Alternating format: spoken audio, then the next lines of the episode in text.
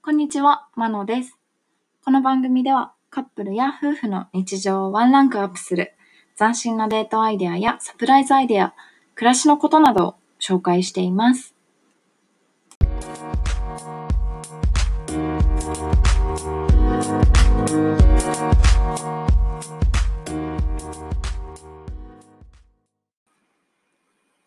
はい。今日は遠距離恋愛を目いっぱい楽しむデートプランについてお話ししていきます。はい、皆さん遠距離恋愛したことありますか？ね、なかなか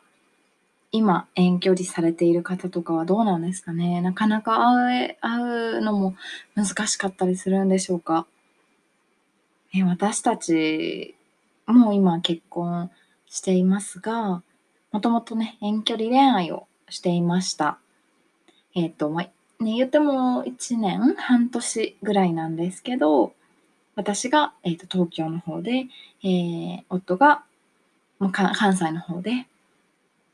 片道4時間とかね、かけて会いに行ってました。懐かしいですが。はい。うん、なかなかこう遠距離恋愛ってこう向いてる人と向いてない人が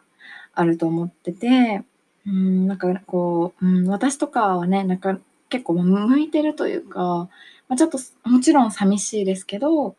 うん、なんか次会う時までにこう何ができるかなとか、まあね、今回紹介するデートプランみたいにこう遠距離だからできるプランいろいろと楽しめたらなって思うタイプだったんですけどあの夫とかがね本当にあの向いてないっていうのもあれなんですけどなかなかこう遠距離恋愛は苦手なタイプでうんなんかやっぱりその当時はなかなかこう、うん、意見が食い違ったりとかなんかちょっとこうお互い素直になれなかったりとかして、まあ喧嘩もねしてたりとかちょっとこう辛い思いもしてたなっていう記憶があります。うん、まあそんなこうなのでねこう今遠距離をしてる方にはぜひこう今のね今しかない状況を楽しんでもらいたいという思いでこう私たちが遠距離恋愛の時にやっていたあのデートプランをご紹介できたらなと思っています。はい。で、えーまず一つ目なんですけど、えービデオ通話で一緒にお料理をしてました。はい、なんかズームでつなぎながら、こう料理対決とかをね、してました。二人とも料理がね、すごく好きなので、あのーこの企画は結構楽しかったですね。あのーまあ、一緒にいるわけじゃないので、こう相手が何を作ってるのかなとかっていうのは、できら、できてしまうまでお楽しみです。それもまたいいですよね。で、あの、まあ、ルールはね、こう買い物から電話しながらね、やって、で、こう具材はこれを使うとか、うん、料理のテーマは韓国料理ねとか、もうじゃあ今日はオムライス対決とか、なんかこうテーマを決めてやると楽しかったです、すごく。で、まあお買い物をして、で、お家に帰ってズームをつないで、まあおしゃべりね、しながら、う失敗したとか言いながら、お料理を作って、完成したらお互いに見せ合って、まあ、美味しそうだねとか、ね、あの、まあ、評価をし合うという遊びでした。うん、これもすごい楽しかったです。なんかこう、あのオムライスとかって決めてやるのもすごい楽しいと思います。オムライスはオムライスでもいろいろ個性が出ると思うので、楽しいのでおすすめです。こうね、あの、ま彼氏さんとかがお料理こう好きな方だったらいいんですけどね、まあ、なかなかしない方もいるかもしれないですけど、こう彼女と一緒だったらきっとするんじゃないでしょうか。今おうち時間も増えてるのでね、ぜひぜひやってみてください。次が2つ目。ビデオ通話で一緒に映画を見てました。これもあの、ズームで画面を共有して、一緒に映画を見ます。で、これも、あの、結構こう、映画見てすぐに感想感想とかね、共有したいなって思うんですけど、それができるので、なんかこうちょっと一緒にいるみたいな感覚になることができました。で、でもね、ちょっとね、注意ポイントが、あの、ズームで画面を共有しながら映画を見ると、ちょっとこう容量が大きくて、パソコンが固まってしまうことがあるんですね。なので、そういう時は、もうあの、電話に切り替えるとか、あの、して、です。あの、おのおのの画面で映画を見て、せーのでスタートとかして、あの 原始的なんですけど、一緒にあの映画を同じタイミングで見れるようにして見てましたね。うん、なんかこう、これはね、あの見る映画を結構選ばないといけないです。なんか恋愛ものの映画とか見るとね、すっごい会いたくなっちゃうので いいことなのかもしれないですけど、なんかすごい寂しくなっちゃったりもするので、うん、なんかアクションとか ファンタジーとか見てみるのがいいかもしれないですね。うん。そう、これもね、でも楽しかったですね。うん、やっぱ共有できるってね、一人で見るより断然楽しいですからね。うん。はい、次。三つ目。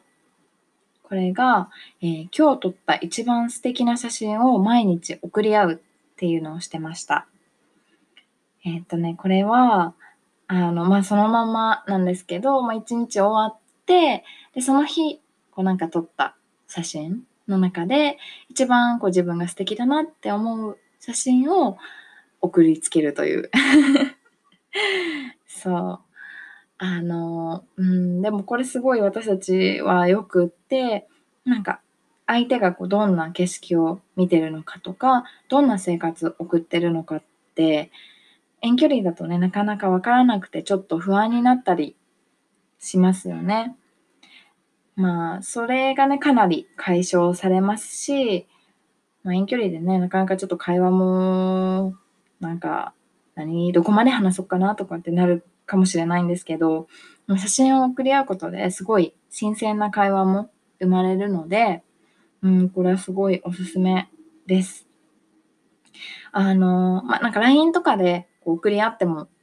すぐにメッセージでやり取りできるのでいいし、あとはこう、インスタの共有アカウントとかをね、作って、そこにこう、お互い毎日投稿し合うとかでもいいかもしれないです。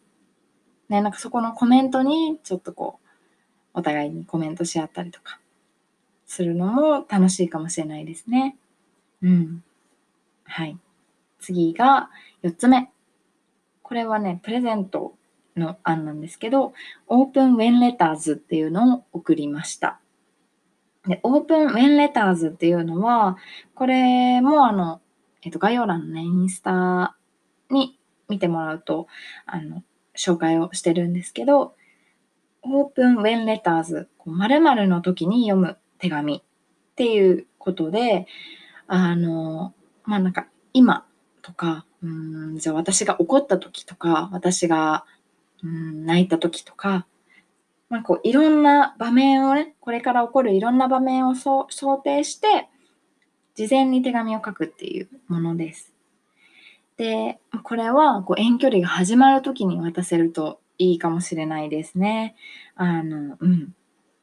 まあ、例えば、私がいなくて寂しい時とか、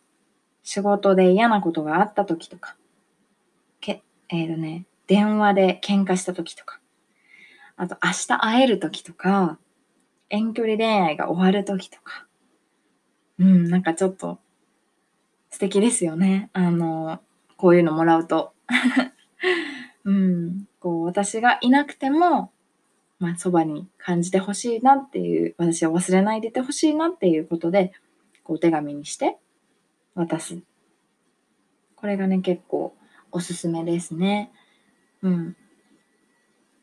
まあ、ちゃんと、あの、呼んでねって 渡すだけじゃなくて、なんかちゃんと呼んでねって言わないといけないかもしれないですけど、うん、こう、ね、ちょっと寂しい思いがそれで少しでも、和らいでくれたらいいなって思いますよね。うん。他にもなんかどういうこう〇〇な時はね、こういろいろ自分でオリジナルを出してみてください。はい。で、5つ目が、えー、これはね、ちょっとどうなんだろうと思うんですけど、お互いの枕カバーを交換するっていうものです。これはね、そういう癖ではないです。まあ、あの、ね、同じサイズの枕を買っておいて、遠距離始まるよっていう時に枕を買っておいて、で、そのカバーをね、会うたびに交換するっていうのをやってて、なんか、寝る時にちょっとこう彼の匂いがしたりとかすると、まあ、安心したりとかね、まあ、ちょっとこうそばにいるような気分になるので、やってましたね。うん。まあ、なんか、ちゃんとせんお洗濯はね、もちろんしてたんですけど、うん、これはでもこう一番す、うん、なんかこう、遠距離でもこうちゃんと好き同士だよっていうのがこう感じられた、あの、ものだったなって思います。うん。こう遠距離でもこう近くで寝てるみたいな感じで、こう、うん、感じられるので、はい、もしなんかね、そういうの言い出せる中であれば、あの、そういう癖じゃないんだよっていうことをちゃんと言った上でやってみてください。